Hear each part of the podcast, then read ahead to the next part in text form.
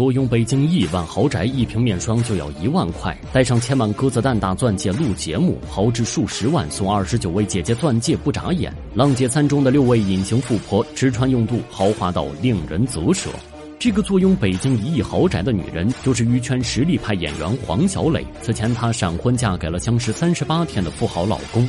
会引娱乐圈开启了相夫教子的富态生活。他住的豪宅看似平平无奇，实则暗藏玄机。客厅面积宽敞无比，装修整体采用混搭风。虽然看不出来什么风格，但极尽温馨。其中一整面墙都摆放了书架，上面堆放了名贵书籍和从各地淘来的地方代表性扑克。即便很多已经绝版了，黄小磊也会花高价从别人手中买回自己家。客厅中还摆放了一件十分吸睛的木质盘骨架，看了上面的藏品才知道，原来黄小磊还是个古董收藏家。架子上摆放的小物件来自世界各地，每一个基本都要上万块，而这些藏品加起来也得有几千万了。此前黄小磊。还发布了一则视频，彼时他正坐在红木座椅上，身后的架子上同样摆放了古董玉器，一看就是价值不菲的宝藏。要说娱圈哪个女星收藏的宝贝比得上他，恐怕还真没有几个。除此之外，黄小磊家的卫生间也相当奢侈，除了独立的淋浴室外，还有一个超大的浴缸，整体面积比普通人家的卧室还要大。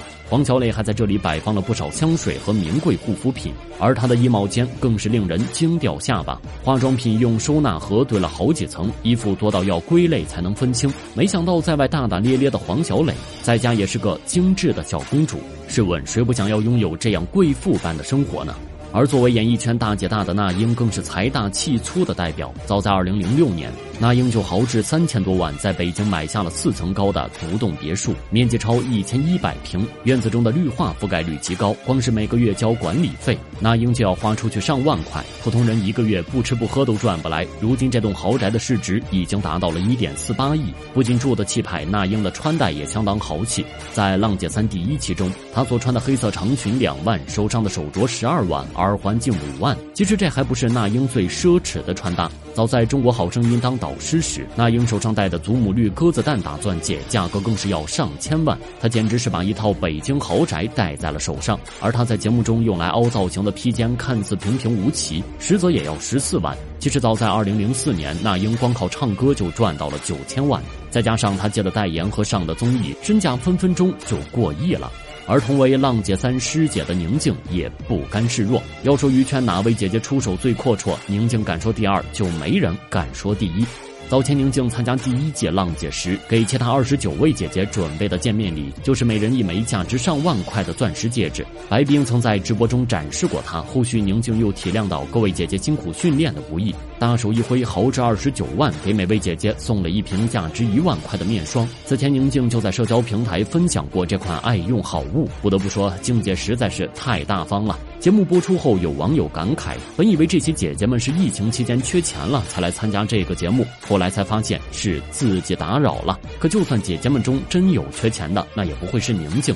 从她平时的吃穿用度就足以看得出，宁静录制《浪姐三》时所穿的流苏夹克价格高达两万块。他还曾在其他节目中爆料自己所用的面膜一贴就要一千块，瞬间惊掉了在场所有嘉宾的下巴。即使是富二代马伯骞都觉得不可思议。早前他参加了拜托了衣柜时，还展示了自己家的鞋柜。因为几百双的鞋子太过混乱，宁静就给各个成鞋的小格上都标了编码。但他从没有因鞋子太多就不再继续购买，反而是一口气把二十多双限量款高跟鞋买回了家。就算宁静一天换一双，一年都穿不过来。此外，宁静还特别喜欢购买小饰品，因为喜欢小发卡，宁静直接批发了两千件回家。由于实在带不过来，他就分享给了自己的员工。与宁静同样喜欢分享。讲的还有富婆张丽。早在张丽上大学时，她的广告费就达到了两万块。她经常拿着这些钱请同班同学吃吃喝喝，即便是在路上碰到了正在聚会的同学，张丽也会顺手把他们的单买了，会有今晚的消费由张女士买单的架势。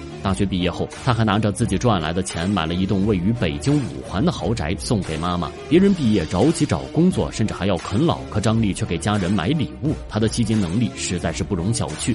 后来张丽在家中小区跳舞，网友这才发现她又购买了新房。据悉，该小区是北京三环的高档住宅区。从张丽其他视频中也可以看出，张丽如今的房子是一栋复式小洋楼，面积非常宽阔，装修采用的也是轻奢风。按一平米十四万的房价计算，张丽的豪宅也轻轻松松过千万了。豪宅有了，豪车自然也不能少。张丽名下不仅有一台价值一百五十万的保时捷，还有一辆高达十五万的机车。潇洒和酷炫，张丽小姐姐都占了。有钱又有颜，实在惹人艳羡。其实阿娇的房子比张丽的还要奢侈得多。谁能想到我见犹怜的阿娇竟然是位房地产大户呢？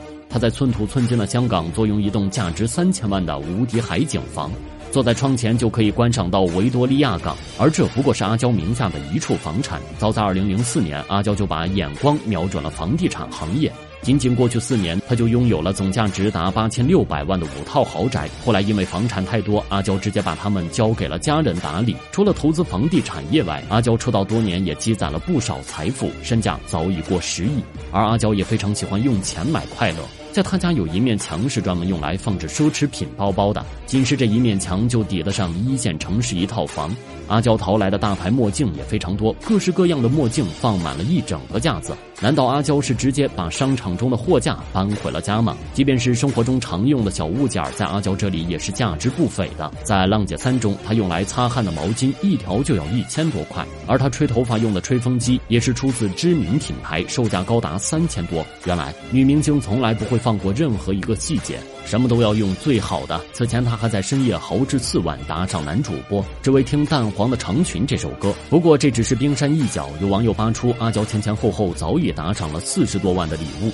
不过对坐拥十亿身家的阿娇来说，这些不过是洒洒水而已。黄奕由于婚姻坎坷，多年来一直没什么作品，但在圈外他却做了不少投资，自己把自己活成了身价过亿的女富豪。黄奕最开始下海经商时，给自己租了上海最气派的写字楼，可惜的是创业失败，还赔了钱。好在他很聪明，开始从小处做起，先是办了一家月子中心，踏踏实实的做生意，很快便成功了。后来有了资本，黄奕又投资了一家蛋糕店，拿到了天使轮投资，而他的蛋糕业也是做的风生水起。王俊凯成人礼上的四层大蛋糕，以及章子怡订婚宴上的小蛋糕，都是出自他家的品牌。黄奕的蛋糕和明星挂上钩后，收获了极好的口碑和人气。很快，他便赚得盆满钵满。不得不说，黄奕在投资这一方面实在是有眼光。有了自己的事业后，黄奕俨然成了一位霸道女总裁，而她也无疑是这六位富婆中最隐形的一位。